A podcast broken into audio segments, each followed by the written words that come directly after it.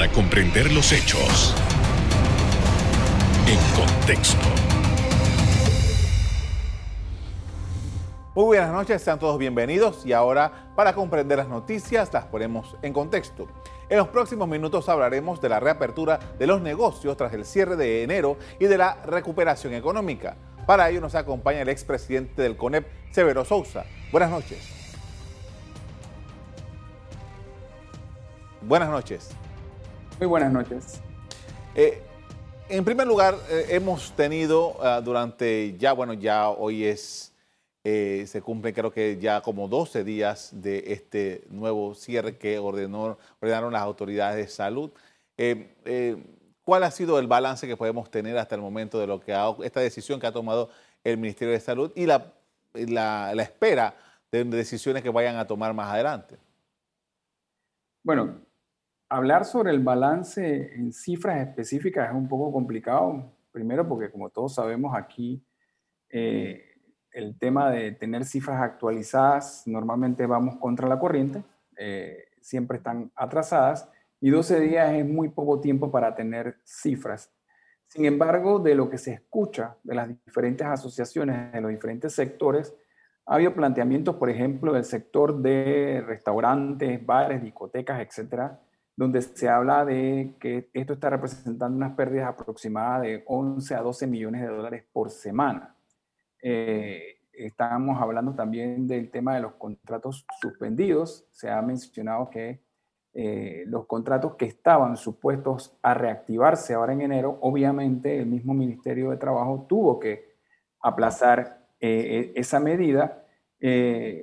Estábamos cerrando diciembre con aproximadamente un 35-37% de los contratos suspendidos ya reactivados, o sea que unos 270 y pico mil, habían casi 100 mil, 90 y tantos mil contratos reactivados.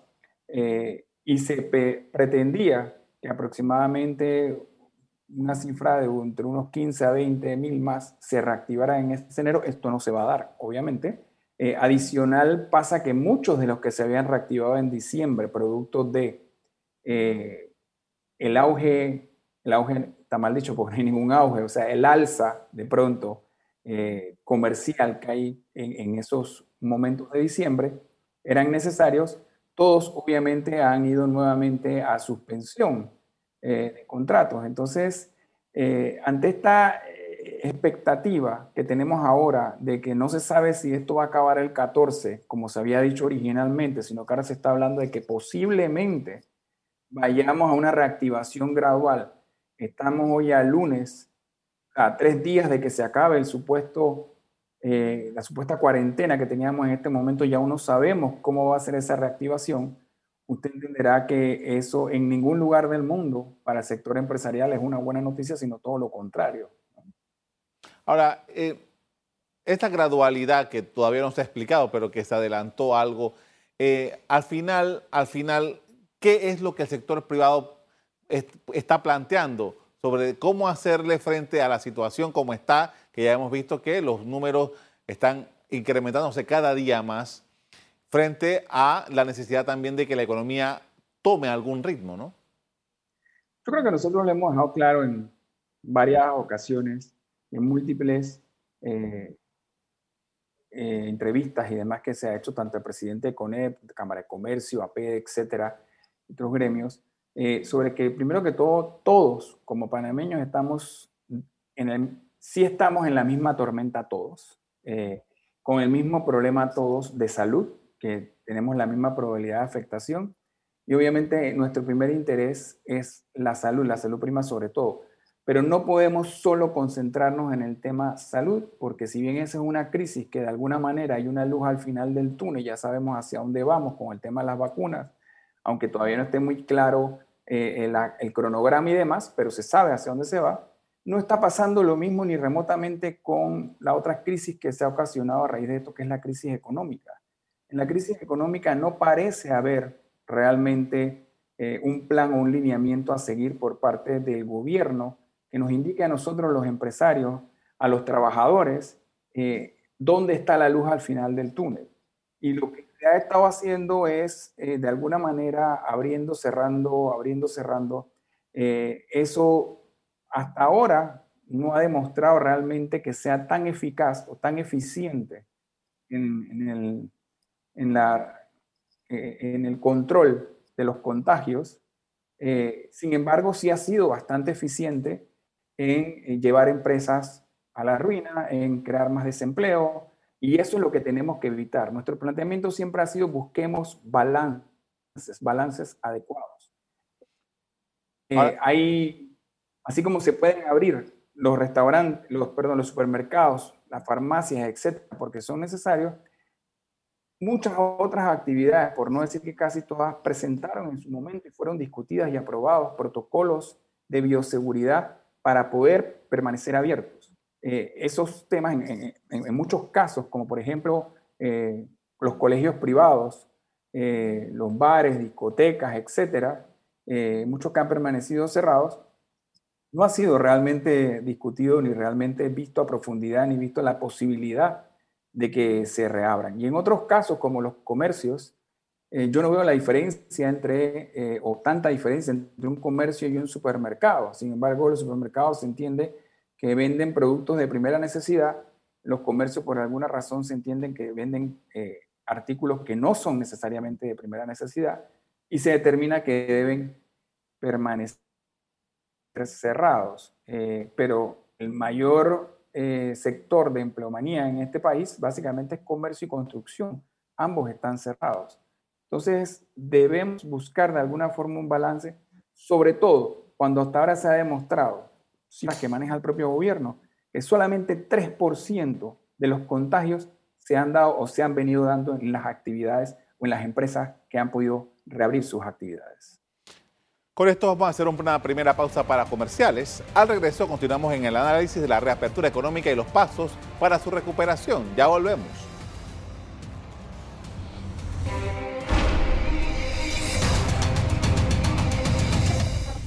Estamos de regreso hablando de la reactivación económica del país con Severo Sousa, expresidente del Consejo Nacional de la Empresa Privada. Y usted mencionaba en el segmento anterior algo tremendamente importante porque hay que ver el tema del empleo, que es que está sufriendo ahora mismo fuertemente. Estamos hablando de más o menos un, desempleo más o menos del 20%, según las estadísticas. Eh, usted mencionó el comercio y la construcción dos actividades económicas que tienen una fuerte, fortísima eh, capacidad de emplear personas. Y estos sectores están cerrados. Sus perspectivas sobre lo que está ocurriendo y el impacto que esto puede tener en este año 2021 que parece que eh, se está pintando de la misma manera que el 2020. mira, yo incluso te diría que lastimosamente yo el 2021, y esto es algo que he dicho anteriormente, lo veo peor que el 2020, peor en el sentido de, eh, en el 2020, tal vez ante la situación inmediata, el gobierno se vio más apremiado a resolver algunas cosas, si bien no del todo, pues eh, logró cierto apoyo en el tema de la moratoria bancaria, el tema de la moratoria de impuestos, el tema de los desalojos o las moratorias en, alquileres, el tema de eh, el vale digital y demás, que dan ayuda aproximadamente 100 dólares de más pero ya en el 2021 eh, el gobierno además ha, dado muestras de agotamiento eh, financiero, de falta de fondos, porque obviamente esto es un círculo vicioso. Si las empresas no abren, no se producen impuestos, no solamente de las empresas, sino de los trabajadores. Todos los trabajadores pagan un impuesto sobre la renta, un seguro social, un seguro educativo que son descontados automáticamente de su salario, pero si no están recibiendo ese salario, el gobierno a su vez no está recibiendo ese ingreso tampoco y como quien dice, las arcas se van quedando vacías eh, eh, o se han venido vaciando. Hemos recibido una serie de, préstamos que no están muy claros eh, en la funcionabilidad de los mismos, porque deberían ser, en algunos casos, en los casos de los empresarios, deberían estar llegando supuestamente a, a, manos de la pequeña y microempresa. La mayoría de los pequeños y microempresarios con los que uno conversa, les ha sido sumamente difícil accesar a estos fondos, lo cual es igual, no importa que la plata está ahí si no es accesible. Y pasa lo mismo con los otros que, que no, no, son tan pequeños empresarios que tienen que ir directamente a un banco. La banca no está en este momento realmente flexibilizando sus préstamos o sus créditos, sino todo lo contrario. Entonces, yo por eso el 2021 lo veo un poco más drástico que el 2020. Realmente lo que va a venir a contribuir va a ser el tema de la vacuna, porque la vacuna trae esperanza. Y la esperanza trae positivismo y eso de alguna manera va a comenzar a ayudar a que haya más flujo y tal vez a que el gobierno elimine las cuarentenas que estamos eh, teniendo. Pero la realidad es que si no se implementan debidamente esos alivios financieros o esos apoyos financieros, eh, la situación se va a ir agravando cada vez más y lo que vamos a tener son reactivación de contratos para poder hacer despidos de personal, porque eso es lo siguiente que toca y lamentablemente los 100 dólares o 120 que vayan a dar ahora eh, no son suficientes. Cuando hablamos del sector privado, tenemos que tomar en cuenta que en el sector privado, que son los que realmente están en suspensión y son los que realmente hemos estado llevando desde el punto de vista económico eh, o soportando esta situación, porque los funcionarios nunca han dejado de percibir salario, eh, todos en el sector privado el salario mínimo es de 620 dólares aproximadamente, 600 dólares. Entonces, malamente 100 dólares por familia ahora pueden suplantar en una casa donde habían dos personas trabajando, supongamos que a salario mínimo, 1.200 dólares. Entonces, mientras eso, eso no se busque un balance adecuado o, una mejor solución, eso, eh, lamentablemente, la situación del 2021 va a pintar demasiado Ahora, tomando en consideración lo que usted nos mencionaba en el segmento anterior de la necesidad de un, programa de recuperación económica que, eh, según su testimonio, todavía no se ha definido, ¿qué elementos en su criterio deben ser considerados en el corto plazo para en, ese, en este plan que todavía no tenemos, pero que hay que construirlo?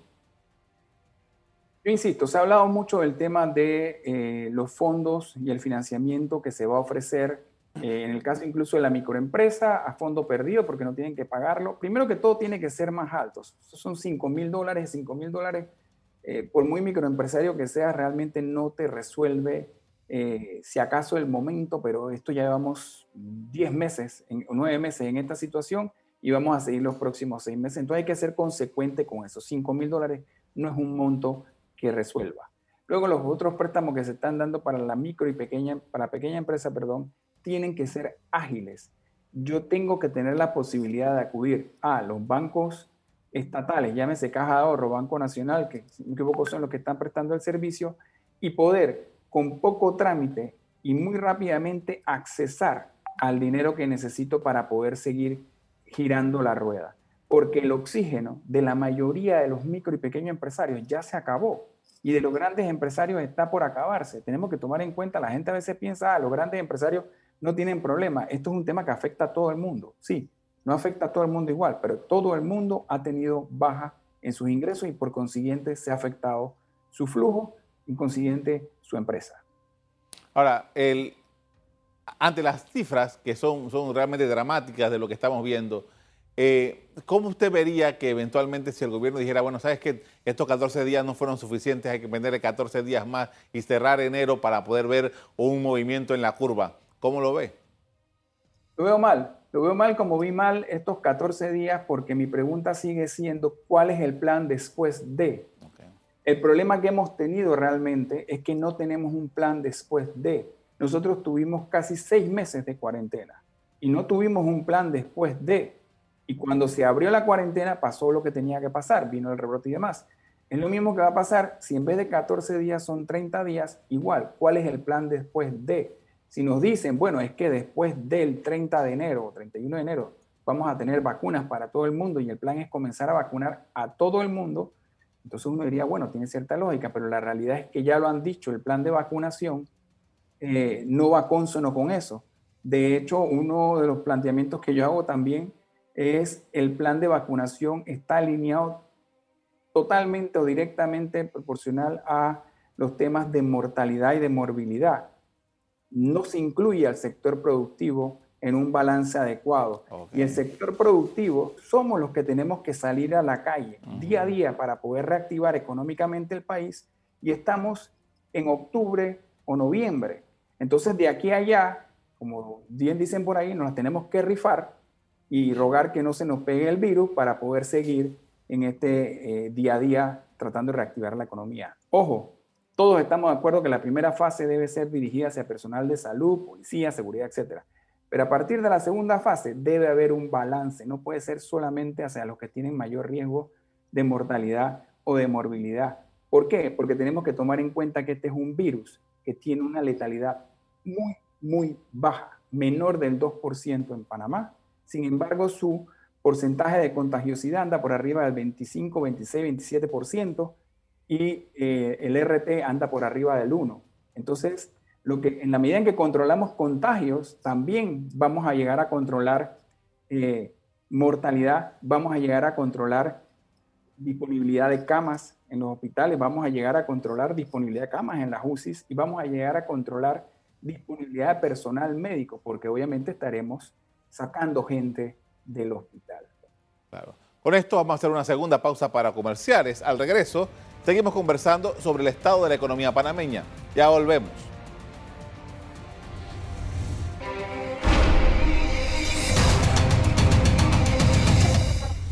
En la parte final estamos de regreso con Severo Sousa, expresidente del Consejo Nacional de la Empresa Privada, con quien estamos conversando acerca de la situación económica del país y los cierres que se han ordenado recientemente.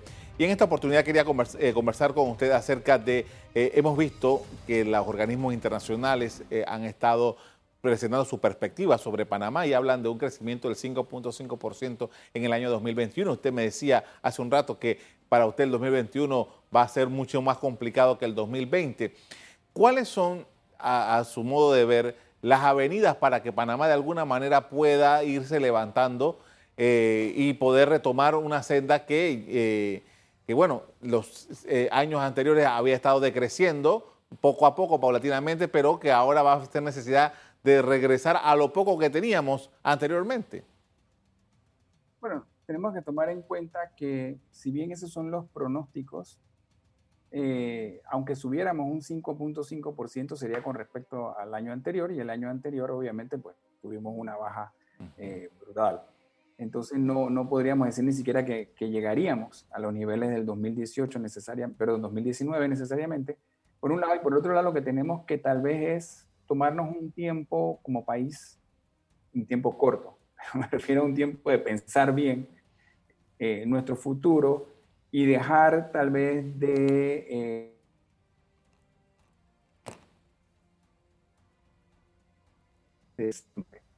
ejemplo, sector querramos eh, apostar en realidad. Tenemos un sobreinventario en este momento eh, de, en el sector inmobiliario de, apartamentos, edificios, locales, etcétera, ya construidos, que tienen que venderse primero. ¿no?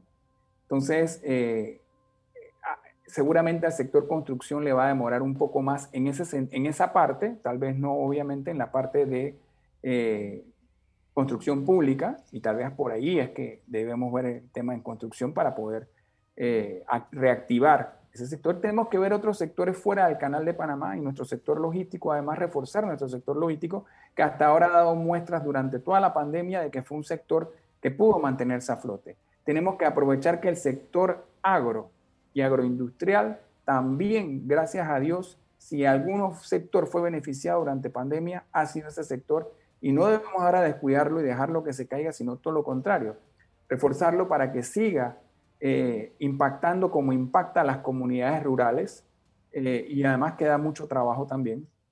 Tenemos que ver sectores de desarrollo nuevos como el sector minero. El sector minero en las exportaciones al 2020 fue el sector que más exportó y va a ser probablemente en el 2021 también. Y es un sector nuevo de desarrollo al que los panameños no estábamos acostumbrados, pero que tiene oportunidades de desarrollo y de empleo y que impacta indirecta y directamente a muchos otros eh, negocios, sectores y también es en comunidad rural. Entonces, ese es el tipo de vueltas o, de pensamiento que digo, tenemos que tomarnos un tiempo, mejor dicho, de tener un poquito el carro y decir, bueno, ¿qué vamos a hacer aquí en adelante? Pero buscando este tipo de sectores o este tipo de desarrollos que no necesariamente son los más usuales o los que estamos acostumbrados, eh, pero que posiblemente, sobre todo en este 2021 y 2022, sean los que más nos ayuden a salir de este contratiempo económico. Esto me recuerda a mí que para inicios del año pasado el gobierno se había planteado una, estrategia que al parecer era bien interesante, que de promover la inversión extranjera directa en Panamá, atraer nuevas inversiones, porque lo que habíamos tenido en los años recientes era mucha reinversión local de empresas que ya estaban establecidas en Panamá. Eh, ¿Cómo usted ve esta perspectiva ahora, tomando en consideración lo que está pasando en, el mundo? Bueno, yo creo que sigue siendo un, gol o una meta que tenemos que tratar de llevar adelante. Definitivamente nosotros no tenemos banca central, nosotros somos un país pequeño, tenemos eh, una limitación en cuanto a cantidad de empresas, gente, inversión, etcétera, localmente, y necesitamos, y siempre hemos tenido mucho apoyo o hemos eh, compartido mucho con el tema de la inversión extranjera. Eh, obviamente cayó la inversión extranjera con, con el COVID, con la pandemia, pero nosotros tenemos todavía mucho potencial que desarrollar en ese sentido. Y creo que hay temas que ha hecho el gobierno como el proyecto este, o bueno, ya es una ley, la ley EMA, en la que se busca aprovechar nuestro sistema logístico para que empresas manufactureras vengan, se establezcan, creen trabajo y a la vez reexport, exporten, perdón, desde aquí hacia, usando esto como un centro de distribución internacional, hacia el resto de la región. Así como se puede aplicar en la manufactura, se puede aplicar tal vez en el sector agropecuario, se puede, que ya se aplica, pero o sea, se puede desarrollar más en el sector agropecuario. En el sector de zona libre de Colón hay que buscar, por ejemplo, que se vuelva a reactivar esa reexportación o esa actividad de import-export que existía antes.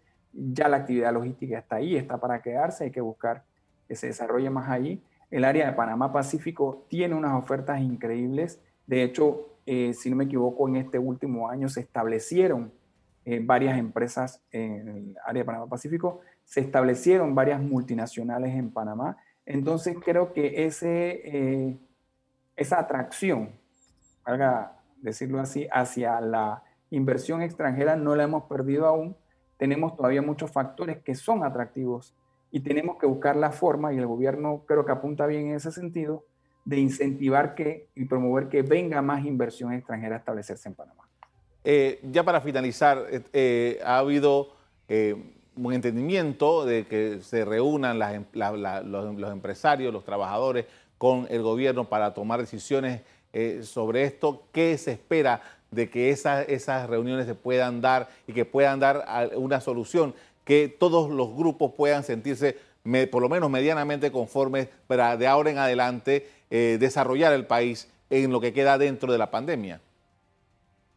Mira, te voy a decir una cosa. Eh, nosotros, en mi parecer, tenemos mucha experiencia en diálogos, como país, como muchos de, los empresarios, trabajadores, gobierno, etcétera. Yo personalmente he participado a lo largo de años de mi vida en muchos diálogos y generalmente somos un ejemplo para el mundo en cuanto a diálogo social eh, y en cuanto a los resultados que salen de esos diálogos. El problema lo tenemos generalmente en implementar los resultados de esos diálogos. Eh, lastimosamente, la mayoría de las veces esos diálogos quedan sobre un papel con muy buenas ideas, eh, muy buenos planes incluso a veces, pero luego no se pueden, por X o Y razón, implementar. Entonces yo creo que en este momento nosotros estamos entrando en varios diálogos, estamos en algunos y estamos entrando en otros más, que son buenos, lo repito, para mí siempre los diálogos van a ser buenos, pero fuera de eso o aparte de eso, tenemos que crear mesas de trabajo que se dediquen a buscar soluciones que sean implementables de forma efectiva y rápida. Eso es lo que, en mi opinión, necesitamos para poder salir adelante. Le agradezco mucho, señor, por habernos acompañado esta noche hablando sobre estos criterios acerca de la economía de Panamá y la necesidad que tenemos de salir adelante en medio de esta situación tan compleja. Muchas gracias a ustedes por la diferencia. Hasta luego. Especialistas han proyectado la caída de Panamá en un 20% durante el año 2020 recién pasado. La CEPAL, por su parte, ha dicho que el país registrará uno de los golpes más fuertes en la región en ese mismo año. Hasta aquí el programa de hoy. A ustedes les doy las gracias por acompañarnos y les recuerdo que si quieren volver a ver este programa, búsquenlo en el VOD de Cable Onda, en locales, Canal ECO. Me despido invitándolos a que continúen disfrutando de nuestra programación. Buenas noches. Thank you.